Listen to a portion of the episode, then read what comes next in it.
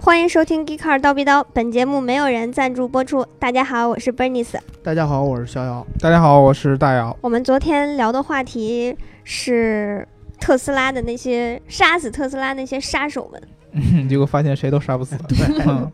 嗯。我们先来念个评论吧。泡泡大衣哥说，唐 EV 和 ES 六续航比 Model 3短很正常，毕竟是中中大型 SUV。考虑的维度呢，其实还是要用实用性去考虑。Model 3要是出个加长版，倒是可以考虑了。 Model 3出一个加长版，哎，你这个要完全这么说，哎，怎怎怎怎怎么说？但是你也得看电池组的大小吧，嗯，对吧？电池组大小其实我觉得也是，好也像是到八十多了。你看那个 E ES 六到八十多了吗？嗯但是你你 ES 六是我知道 ES 六是选配到八十多，嗯，但是它标配的还是七十啊。就标配的跟那个 ES 八一样，说白了你，你花三十五万多买到的是一个七十千瓦时的，然后呢，你得加钱你才能上八十四的那个，？你都是安利人家加了两万七千八的 Autopilot，人家加点续航不都不行了啊，好好好好好嗯好，是？吧？刘鹏鹏可爱多说，Bernice 老师今天嘴老瓢。嗯，那你我再好给像每天都得嫖一次， 你再给他调一个，调一个，调一个 啊！今天我可能要多讲一些。老奶奶过马路，路买牛奶，嗯老奶奶什么？过马路买牛奶，老奶奶过马路买牛奶。哎，好。啊嗯对， 好，以后大家啊，评论里边儿每一次我们听节目，先评一条这个，然后我每一次 都让波尼斯念一遍。嗯那我们今天来聊这个话题呢，就是五 G。嗯，对，呃，因为咱们之前聊了得有连续得有两个礼拜的特斯拉了，嗯哎呀，我让这三个人骂的我都已经，昨天我都说不出话来。我自己剪的时候，我发现我特别深沉，不知道为什么。啊 聊好像聊的我们肖哥痛不欲生，对，你知道好像好吧？像就因为不愿意他们三个在那儿，尤其是大老师在那儿，乐乐乐乐乐乐了。我跟你说最尴尬的是什么？昨天晚上我下班以后啊，咱又有一听众节目，听众这个朋友给咱们给我发微信， 然后然后说能不能聊一聊特斯拉在中国要准备关那个销售这个哦销售门店的事儿。 我是说的明白我说真不行，真聊不动了。 呃，他也表示理解啊啊。呃，等他真关了再嗯聊吧。啊，等它对真关了，等它真关了。但是这个这个这个消息好像是是确实是有，好像嗯第二季度就要关，对吧？但是你也躲不过肖哥，这个 Model Y 上市，咱们聊不聊呢？聊啊，聊聊是吧？嗯到时候你得不能像昨天一样深沉，你得一定要把你的这个 这个这个这个观点说的高高的。Model Y 这种跟嗯 Q 必须的 Q 四一创直接直接这个对标的这种车，对吧？嗯，必必必必须得跟大家聊了送回回了，是吧？嗯啊好，咱们今天要聊五 G 对吧？我们回对归一个技术的一个一个话题。一个话题。为什么要聊这个？就是因为第一个就是咱们今年其实，在消费电子圈儿，这个五 G 是一个特别热的一个词儿嗯啊。今年出的好多这个新的最新的旗舰手机都已经宣称已经具备了一个五 G 的适配能力，对吧？所以说，好像它已经变成了一个从和咱们遥遥无期的一个技术概念，到已经咱们可以触手可及、可以看得见摸得着的一个技术了。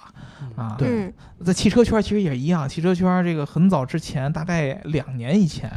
就已经开始说这个五 G 对汽车行业的一个一个影响了，对吧？所以说今天我们把这个五 G 的概念跟大家聊一聊。那首先就是有一个问题，五 G 到底是什么？在聊五 G 的这个概念的之前呢，我们先聊一下这个一 G 到四 G 之间的这个变哎，革的对情况。对对对哎，嗯这个一 G 呢，它是实现了这个模拟语音通信。一 G 的时代呢，它实现了这个模拟语音通信，就是在大哥大时代没有屏幕，只能打电话。然后二 G 呢，它实现了这个语音通信的数字化，屏幕呢有了一个小的屏幕，然后我们就可以用文字发短信了。嗯，三 G 呢，就实现的功能就更多了，除除了语音之外呢，还可以有一点儿图片，虽然说没那么高清吧，但是是你至少屏幕大了，可以看到图片了。嗯嗯，四 G 呢就实现了这个局域的这个高速上网，嗯就大屏幕大大屏出现了，然后你也可以看到短视频了。这也嗯就是我觉得是为什么抖音能在这个时代能够发展起来的最重要的原因。但是你在城市里头信号比较好，但是你要是到一些偏远的山区，或者是说，嗯、像新疆某某地。我去新疆玩的时候，基本上都是三 G，我就没有见到四 G 的情况。嗯所以还是有很多地区这个4 G 是没有普及的。嗯、可以从这个1 G 到4 G 的发展呢，看出来这个通信的这个速度是越来越快的。但是到5 G 这个时代呢，它可能就跟这个四 G 啊跟三 G 这个变革又大了很大的一个层次。它的目标是这个随时随地的把物联网给做起来，而且这个这个时间呢，不要有就是不像之前有那么大的这个延迟的感觉了。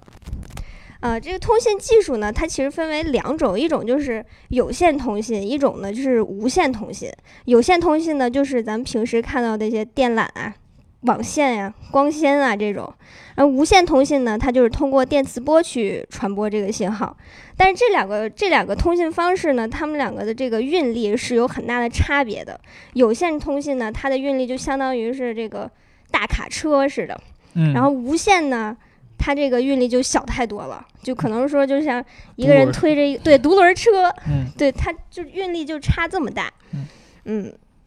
那为什么差这么大？我们可以先来看一个公式，就是 c 等于拉姆达乘 f。这个 c 你呢跟大，哎家描绘一下拉姆达怎么写。拉姆达对就是一个仿佛是一个入字， 对这个，出我入们的如果入有这个男同学的听众，你去想一想，有我们年轻的时候有一个著名的电子游戏叫做《半条命》，对，对吧？这个半条命当时这个 logo 就是一个经典的一个拉姆达的符号，对吧？就是一个入， 好多人管这个叫入， 对吧？入哦，你玩的是这个入啊 入二，对吧？这个听起来还呜呜的，但是这不对啊，人家不是中国字儿，人家就叫拉姆达啊、嗯，啊，这是一个算是波长的一个这个这个符号，对吧？对对对，嗯，这个光速是一定的，然后这个呃 c 就代表光速嘛，拉姆达就是波长，嗯然后这个 f 呢是代表频率，嗯啊、光速等于波长乘频率。嗯，那这个波长呃光速是一定的，所以这这个通信的速度呢，就在这个波长和频率之间去较量了。对，现在这个波长呢，它分为很多段。嗯比如说，它就有这个从从下到上有这个甚低频、低频、中频、高频、甚高频、特高频、超高频、极高频。嗯然后随着这个一 G、二 G、三 G 到四 G 以后，以以及这个五 G 的这个发展呢，频段用的是越来越高的，是的，就是就是现在联通啊、电信啊什么的，基本上用的呃不是基本上就就所有的用的都是中高频。为什么要用中高频呢？就是因为频率越高，它这个频率的资源就越丰富，它嗯传输的这个速度就越快。嗯这个频率资源是什么呢？就是它就相当于像是一个火车的车厢，它频率越高呢，它车厢就相当是于是越多，它能装的这个信息的点也就越多。嗯那那那那我们就就想问，为什么之前就不用那个最高的频呢？那你之前不就可以实现更高的这个速度了吗？嗯，但是这个这里头就有一个非常大的原因，就是它成本太高。是的，为什么要成本高？就是，嗯，通过这个 c 等于拉姆达乘 f，这个你，你这个频率越高，你波长就越短。嗯你波长越短呢，这个就造成一个这个，就是你只能是就是越趋近于直线传播，嗯这个你这个绕射和穿墙的这个能力就越差。嗯比如就等于说你这个波长越短，在这个传播介质中，这个衰减的这个信号衰减的这个程度就越大。嗯那你怎么怎么办呢？你传输不了信号，你背就像你骑着一头 驴，然后你背着五十吨的麦子，嗯，然后你中间怎么着得得都得有个驿站吧，你得去休息休息歇一吧。歇，对吧？对，这驴能背得动五十吨的麦子，这驴也是五十吨我还还说说了五十斤呢，我五十斤也行。啊哦，五十吨呢，刚才我刚才说的真是五十吨呢。哦啊哎，呀，这驴也是宝驴呀！你们家的驴啊，你们家的驴肯定是吃了什么药，我真的是，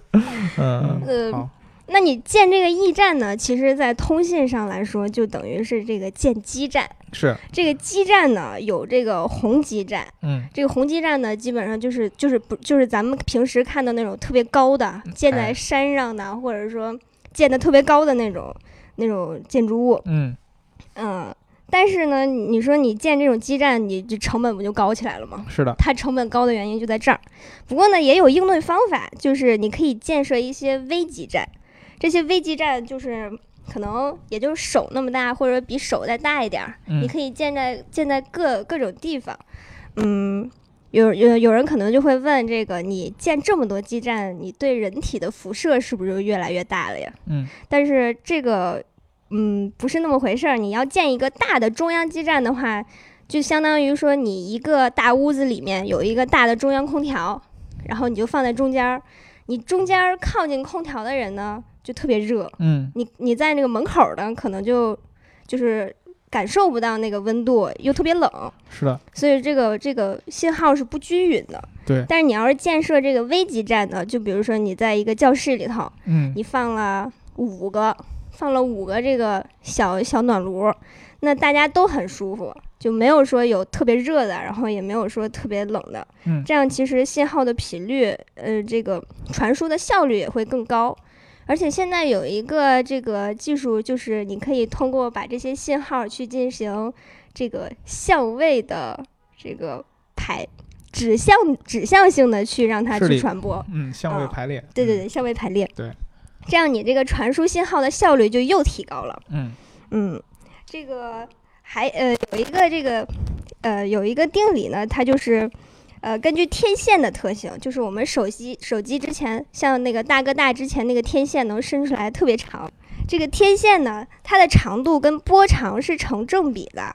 嗯、现在我们看到这个用的这个波长用的是越来。呃，频率用的是越来越高了，所以波长就越来越短。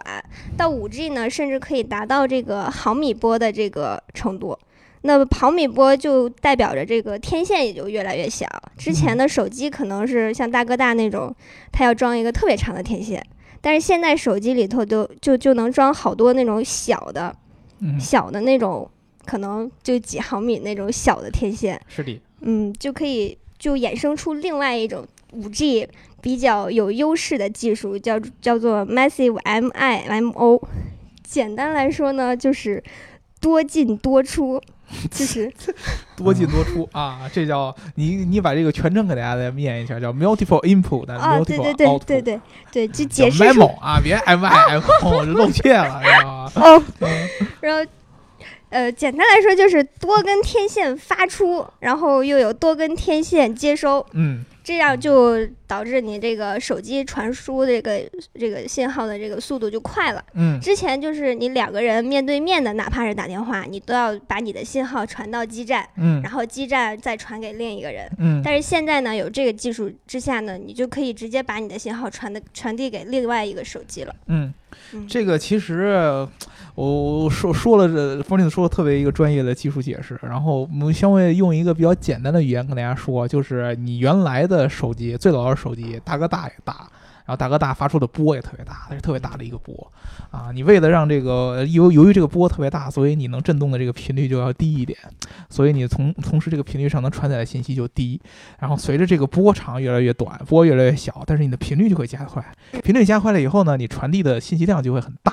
比如说，这是这个特别明显的3 G 时代啊，那会儿 iPhone 应该是 3GS 吧，我记得特别明明显的那个那个名字，我们开始发一些图片和一些这个动图那会儿，然后后来 4G 来了以后，大范围的一个视频开始铺，5G 往后往上是一个什么样的速率概念呢？相当于，呃，我们每秒的这个呃是数据的传输速度也可以达到几 G 的这样的一个一个一个数量级，那你就相当于以后你用这个手机的信号，你你你你你下个小电影之类的，对吧？可能一分钟之内就把你一个月流量包全给你烧完了，对吧？就有可能是出现这样的一个速度的情况啊。那它是怎么实现的呢？说白了就是把这个波长给你缩小。缩小到毫米级，这个毫米级怎么理解？有一个特别形象的比喻，咱们之前其实一直在聊了，就是激光雷呃这个自动驾驶里边的毫米波雷达。啊毫米波雷达的现在的主流的频率是七十七到七十九赫兹，之前是二十四赫兹，而五五 G 这个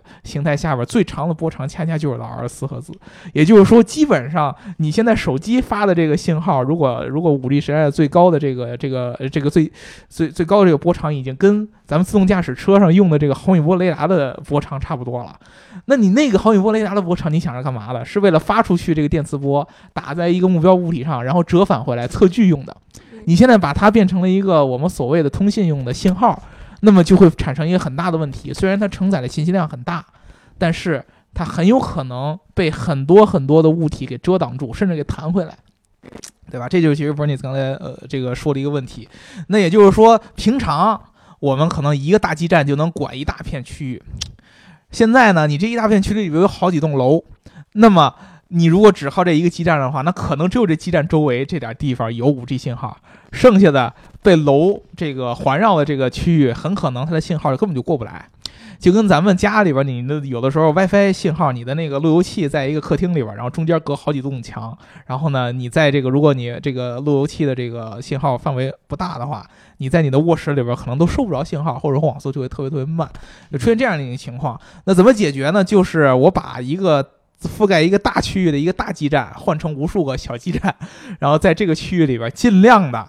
铺开，让它的每一个有这个障碍物的地方都有一个相应的小基站，能帮你去做这个这个这个信息的传递，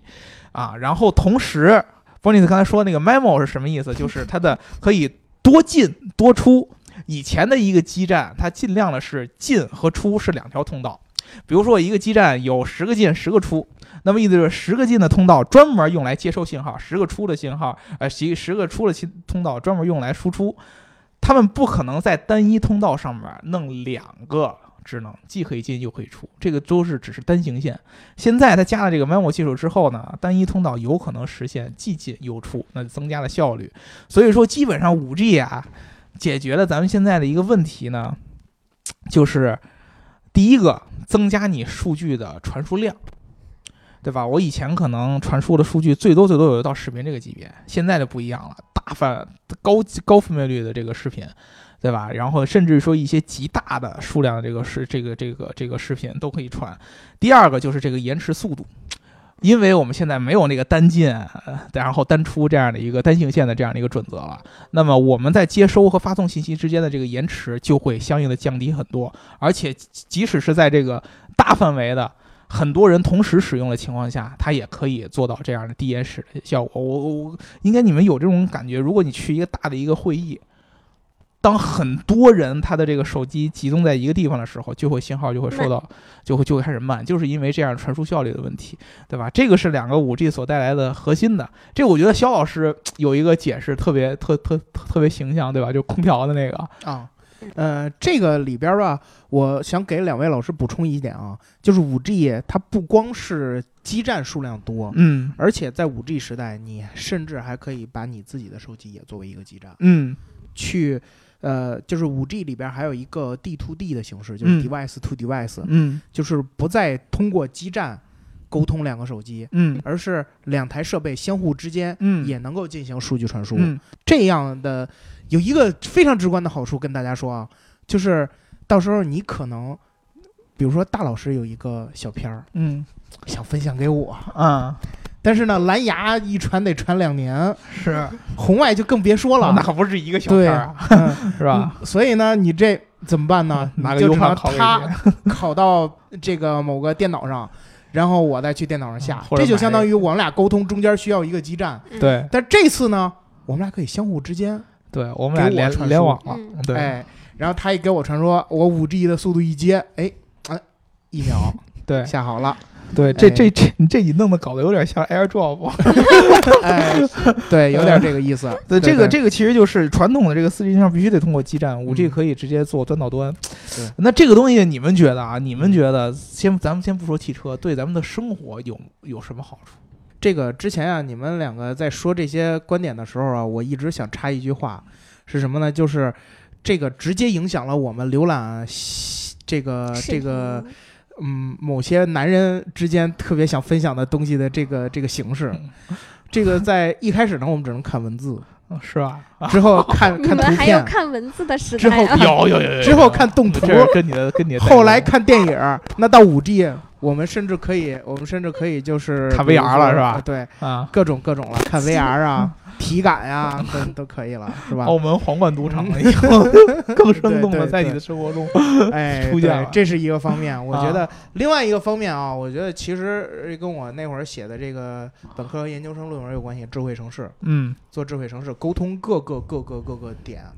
就不光是说我们通讯设备之间的沟通，嗯而是说我们 Bernice 一开始提到的万物物联，嗯这个我们可以一进家门拿出手机，灯打开，嗯，电视打开，嗯然后这个呃空调打开，嗯然后我们可以在这个比如说家里要有个喷泉嗯 也可以打开，我是的去这也太社会了。其实现在好像现在也有，但是它是通过 WiFi 实现的，对对吧？它是通过对 WiFi 实现的，但是是你所以这个时候五 G 就能做更多。你我刚才举的例子是家，嗯，而如果是五 G，我们就能是大对的通信对环境了。对，就比如说我们 V2X 的这个智慧城市的出行，嗯对吧？Vehicle to X，嗯比如说什么车与车呀，然后车与通讯设备啊，车与交通整个的这个呃指挥台嗯，都可以进行沟通，对，这个就是是五 G 的一个特别大的好处。是是。那 Bernice 觉得呢？嗯，我觉得传输的速度越快，终究是好事嘛，因为这个能力越高，做的事情就越多。嗯，就比如说你传输信息，或者是说在工对工作上啊，或者说对自动驾驶啊，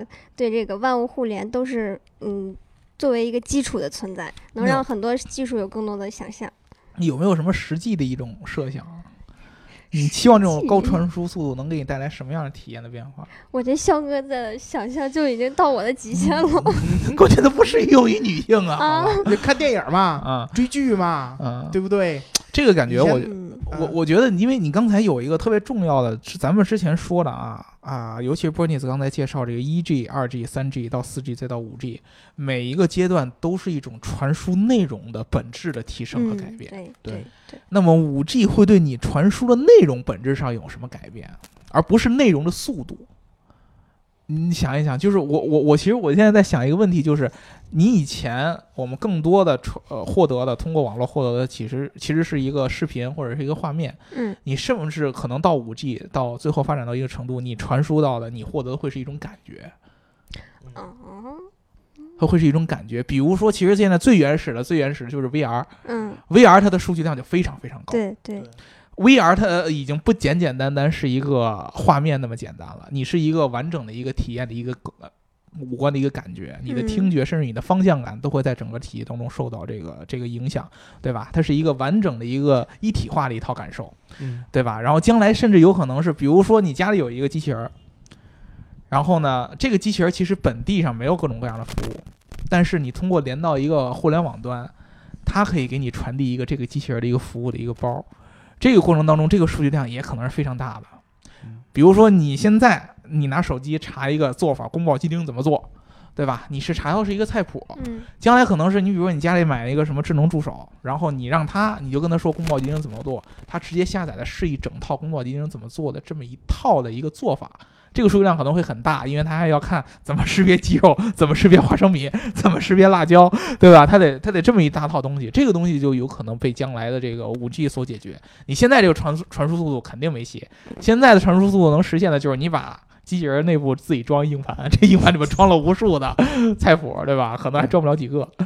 这个我想到了两个电影啊，嗯嗯，我作为补充，就是一八年的那会儿的那个《头号玩家》，嗯嗯嗯，头号玩家》里边的那个服装，嗯那个是需要靠五 G 来帮你解决的，嗯，就可是穿戴设你备实时感受，就是实时体感的这么个服装。对对对对对，对，你是它可以把这个身体的这个这个反馈传授给你，对然后它能它能再把你的身体的反应再带到游戏里面去。对，这种低延时，然后又对高数据量的，这就是五哎 G 对才能解决，这种就是感受对下来下来，然后还有一个电影呢，嗯是这个《速度与激情》里面嗯它的那个天眼系统，啊，就是就到是处你想找一个人。只要输出输入他的名字或者是相关信息，瞬间就能给你搜到这个人。嗯，这个也是一个五 G 给你能给你带来的一个好处，哎，就是数据范围的也会甚至可能五扩 G 大还带不到，就有可能还得还得再提高传输速度，对，因为对你搜索的量要更大。但是这里有一个有一个我觉得有一个很大的一个 bug，嗯，好多人就觉得说五 G 其实是特别容易把大家都连接在一起的，但是其实我们刚才介绍这个一堆这个技术原理之后，我不知道大家有没有发觉到，其实五 G 对于基建的要求比四 G 还要高，要高很多。要高很多很多，尤其是在这个就是越大的城市。你越需要更多的基建，这个是最尴尬的一件事儿，因为城市往往就是高楼林立的，嗯嗯，你像咱们北京，它不像乡村，可能可能可乡村有有有有树啊，嗯，有植物啊这些，包括也有也有小的房子，你到处都需要这样的大范围的基建，很有可能啊，五 G 其实呢没有咱们想象的能铺的那么快。肯定不会那么快的。对，很有可能就是呃一个小区域先能适用起来，然后呢再加一个小区域，再加一个小区域，再加一个小区域，对吧？所以说这个让大家得得让大家这个认识好这个一个基本概念，就是你虽然现在可能有这个设备了，但是它真正的普及速度还是会比较长。那咱就得往后就是聊到咱们一个最主要的话题，这个五 G 啊会对汽车有什么影响？我觉得最首先呢，就是还是咱们说的这个传输速度问题。那么自然而然的，最直观的就是汽车上面的很多的信息的传输速度就会增快。嗯，比如说我们以前经常呃用到的这个导航，导航现在就已经开始有本地导航和云端导航这样的结合了。对，嗯那么你以后五 G 下来以后，比如说咱们现在好多说的什么 AR 导航，嗯啊，甚至于将来可能到更大级别数据量的这种完全全这个这个这个投影的这样的一个 AR 的导航，对，它需要的数据量一定是非常大的，因为它还需要精准到我投射到什么位置啊，嗯，然后呢，这个信息的一些更新呢，这个东西现在的 4G 的流量的速度和这个延时是绝对做不到的，一定是需要 5G 才能实现，对吧？这是一个，还有一个其实就是咱们经常讲的这个这个这个、呃这个娱乐系统，那么你的这个传输速度能不能跟上 5G 的这个这个步伐？嗯现在其实大部分好多娱乐系统都是在玩 4G 嘛，比如说你的车里甚至还可以在在这个通过 4G 的信号再往你车里加一个 WiFi 出来都有可能。将来 5G 出来以后，这个速度就会更快。但是其实啊，现在这个整个汽车行业最最关注的 5G 的应用，其实还是在这个自动驾驶上。嗯为什么？就是刚才肖老师说的这个 V2X 技术，也就是说 V 就是 vehicle 车车与所有东西的互联，X 就是代表所有东西。对，啊，这个都包括什么呢？车和车之间，车和人之间，然后呢，车和这个整个网络之间，以及车和这个基础建设、基础设施之间。这个意思相当于以前我们的这个 4G 通信都是我们的车要上传信号去基站，然后基站再给别的东西。现在是你车可以直接跟其他路面上的其他的这个这个这个这个介质和这个参与者直接做互联。比如说我们两辆车，啊，在一个这个这个大的一个这个道路环境当中，我在这个位置就可以知道，可能好好几公里之外，你的那个位置上边儿，你大概的一些信息，哎呀，你开的怎么样啊？你到一个什么位置啊？它可以嗯这样的一个做一个互联，啊，这个是现在很多车厂啊都在尝试做的一件事儿。为什么？因为他觉得，如果我纯靠我自己一辆车去感知周围，那么我所获得到的信息以及我所获到的获获得到的这个处理能力其实是有限的。我如果说我能让我每一个车上边儿啊这个路上的车都能够实时分享各自所处的路况，自呃各自所驾驶的时候所处的这样的一个驾驶状态，那么大家就能够这个这叫什么积少成多嘛，对吧？三个臭皮匠顶一个诸葛亮。对对吧？大家都能够互相知道，哎呀，这个互相的交通状态是什么样的，那么你就能够提前做好很多的准备。比如说，我们在过一个十字路口，啊，那你在这个直向行驶的时候，你的两侧有的时候在这个很拥、很很很窄这种十字路口上就会出现视野盲区。你如果就是不提前减速，或者说你没有做好准备的话，突然探出头去，咱们俗称的鬼，俗称的这个鬼探头嘛，出出去之后，就可能就会出现一一些这个盲区造成的交通事故。如果有类似于这样的这个 V2X 这样的技术，那么你就可以通过车和车之间的连接、车和人之间的连接，或者说，比如说十字路口上面有电线杆子，或者有一个这个这个这个这个红绿灯，你跟那红绿灯之间的连接，你可以提前预知到，那么我的视野盲区之外有没有什么样的东西。对，啊，嗯是视野盲区之内啊，有什么有有有什么这个需要我注意的东西？这个其实是现在很多车厂尝试去做的事儿，但是我们就像我们刚才说的，这个由于5 G 它没有铺的那么快，嗯怎么办？现在的基本上其实车厂就呃和这个通信行业在做两件事儿，第一个就是肖老师刚才说的一个特别好的例子，就是咱们现在也可以用手机去控制我们家里的电冰箱和电灯泡。那个用的是 WiFi 技术，但是它就是一个小范围、小范围内的直接连接。比如说啊，还是肖老师刚才举那例子，我想跟肖老师传一个小电影儿，对吧？对嗯如果我跟肖老师离得特别远，这个事儿确实很难办。要不然我装在一个 U 盘里边儿给他快递过去，要不然我找个网盘给他给给他发链接。但是我们俩如果处在一个屋子里边，我们俩可以连在一个 WiFi 下边，那我们俩就可以构成一个局域网。那哦这个情况下，我们俩可就可以直接比较方便的传递对这个去小电影公众了，对吧？类似于 AirDrop，AirDrop 你也不能在特别远的距离去 AirDrop，对吧？对也得只也能在他能搜到的范围之也内。得是只能在它能搜到范围之内，类似于这样的一个情况。其实现在之前几年前，车厂在做的所谓的 V2X 技术，就是跟这个 WiFi 是一样的，它把这个技术改成叫 DSRC。DSRC 就说白了，你可以把它想象成车和车之间连一个 WiFi，但是大家都知道，咱们家里边儿用的这个 WiFi 和咱们在这个不管是咖啡馆什么的用到 WiFi 都有一个很致命的问题，就是它信号的范围很有限。嗯我们经常在星巴克里，我可能就遇到这个问题。哎呀，我想连个免费 WiFi，但是如果说我坐的可能离它的这个发射点有点远，你的信号就不行了。嗯你看到那个那个底下 WiFi 信号咯咯咯咯咯一点往下降，然后你就什么东西都用不了了。它的信号覆盖范围有限，所以说这 DSR DSRC 呢，它只能将呃只能做一个很小范围的一个天头，就是我刚才说的，可能盲区得离你特别近。然后呢，你才能知道，它没法做一个特别远程的这么大范围的一个覆盖。嗯所以说现在他们开始尝试，就把肖哥之前说的 LTE 这个蜂窝的这样的一个这个这个通信网络，对，给用在这个取代 DSRC 做这个 V2X 技术。它又没有到 5G 现在这么高的这个传输速率嗯，但是呢，它可以现在单独给车辆批出一个小的频段，先让你用，对吧？但是现在这还有一个问题，就是所有的我们说到的这些通信相关的设备啊，都有一个终极的问题要解决，就是普及问题。嗯你基这个基站的建设是一个问题，同时呢，不同的车厂、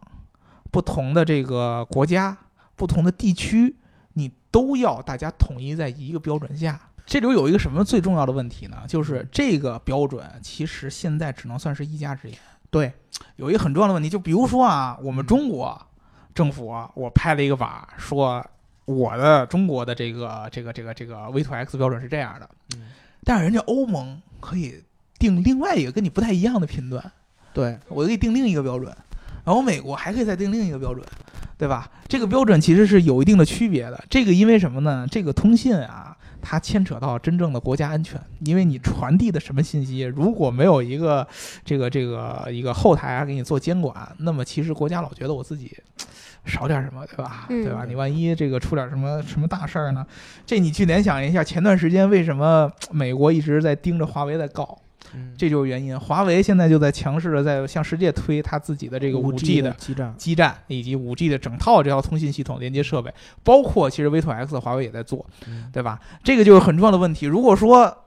我作为一个嘖欧洲或者说像美国这样的国家，我的大部分呢，很大一部分的这个通讯的技术被华为这样的中国公司掌握了，那么很有可能我在向你去收取一些信息源的时候，你可以选择不告诉我。嗯对吧？甚至于你可以跟我说，我的这个技术的这个逻辑跟你的跟你原来的美国的供应商的技术逻辑是不一样的，所以说它一定要跟你产生一些问题。在中国也是一样的，你中国你可能对于本土的一些车企来说，那么我们自己做这个技术是可以没问题的，但是你对于国外这些车企怎么办？那其实就是中规车还是中规车，然后平行进口车以后就买不了了 啊。对，不是买不了的，就可能这个这个技术就不通用。嗯，对啊，就没法用了呀。，对，这个就是特别尴尬的问题。你知道之前这个这个这个呃奥巴马还在位的时候，就我刚才不是说 DSRC 这个技术吗？奥巴马在位的时候签了一个这个这个这个法案，就是要把美国就是规定在多少多少年，应该我记得是二零二零年的时候，这个百分之多少的就新上的所有车都要标配 DSRC 这个技术。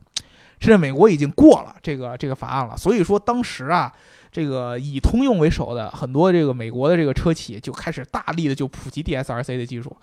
啊、比如说像凯迪拉克，福特也在做。福特也在做，对吧？就都在做这 DSRC 技术，因为毕竟嘛，政府都已经拍板了嘛，我们必须得上这个，那我就就做嘛。结果出问题了，川普一上台，把这个法案给废了，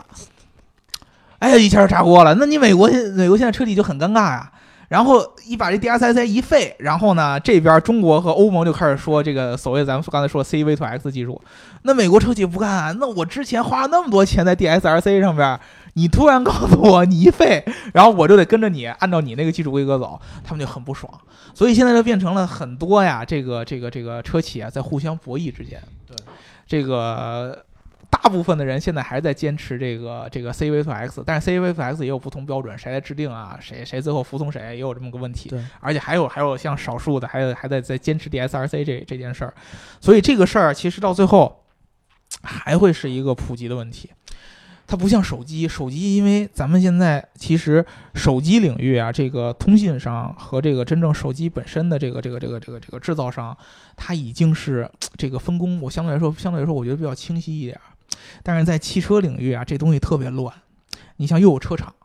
又有像高通这样的芯片生产商，然后你还有传统的像什么这个移动啊、电信啊、联通啊，包括也像华为、像大唐这样的各种各样的，还有加上政府啊，什么什么样的原则都有。而且大家可能经常会觉得，就是说，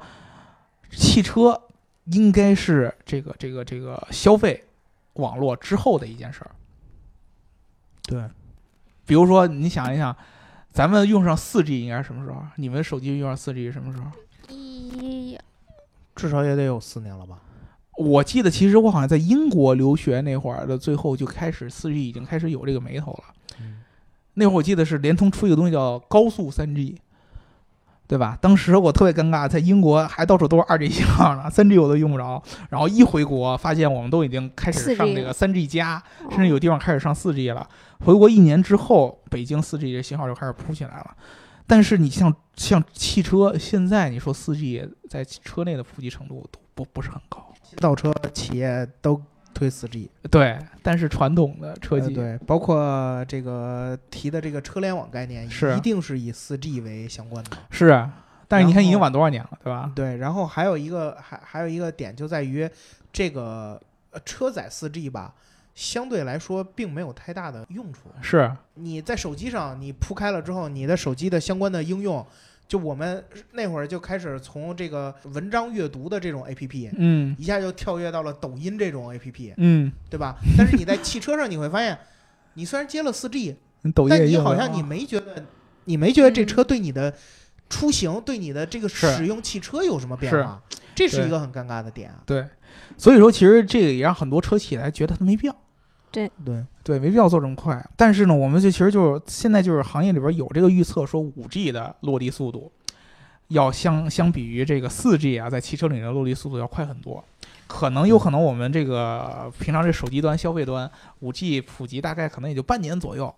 都不到半年，汽车行业就开始开始用。因为就像我刚才说的，它的这个对汽车行业的作用会更大一些。咱只能说，这希望这件事儿是是真的吧。而且而且也希望不要因为就是咱们之前刚才有很多说的这种，比如说不同的这个国家标准之间的博弈啊，供应商之间的博弈啊，最后把这个技术给延后了，嗯，对吧？这个这个东西其实是最最尴尬的。对我们不是已经看到了吗？二零四七年就以行星发动机为核心，对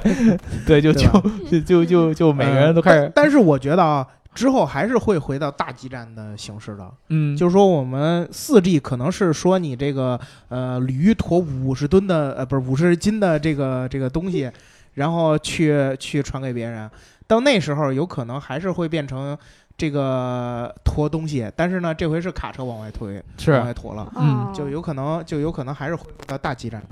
嗯，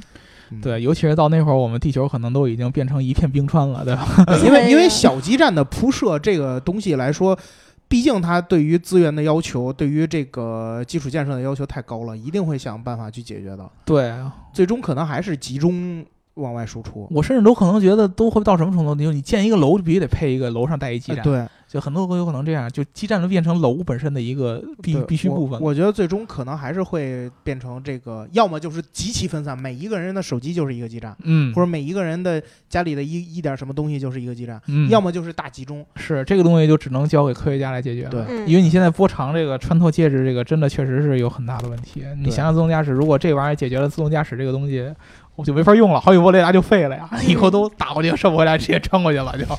对，哎，其实我倒觉得啊，这个通信能力的提高，对于这个自动驾驶还有一点的好处就在于，呃，这个沟通的多了之后，其实你并不需要太多你自身的感应。那是肯定的呀，对，就是有可能相对来说，这些毫米波雷达或者什么的，就有可能就会被废掉，就会变成这个 Mo- Mobileye 想的这个方式，就是图分析图片。对然后我去，我如果要分析不了，我就去用通信手段去沟通。对。就会变成这样，甚至以后到时候就不需要那么多感知的东西了。但说白了，它就怎么说呢？只作为冗余来出现了。对对，只作为冗余出现，嗯因为这个有一个特别重要的问题，就是我还是说的，就是通讯，你想起来很美，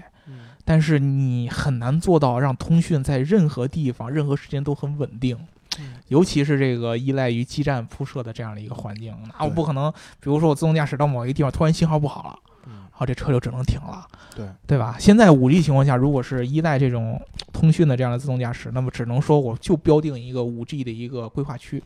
这个区域里边信号肯定没问题，那我车也只能在这个区域里边来跑，出了这个圈儿就不能不能工作了。对吧？呃，那么但是这个东西你能明显感觉到，这肯定是一个最多就按咱们道理说就是 L 四的一个自动驾驶的一个出行服务嘛，小范围内的嗯无人驾驶出行。但是如果变成我们老百姓每一个人都能用的，那你肯定是需要有一个完整的一套，我觉得就是两套都有，自己的感知也有，对，然后呢，这个 V2X 也有，哪个行就用哪个。嗯对，它是一个融合的一套方案。啊我既可以单靠这个感知来做，也可以靠 V2X 来做，也可以两个一块儿做。对，多线发展是最好的。对，这是这是最好的。这个其实就到最后是就又考察这个车厂的这样的一个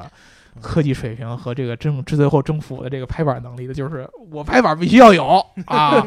就是哪一天政府拍板说五 G 必须上，嗯，对吧？车必须得必须得有，这个 V2X 咱们国内的所有车必须得有，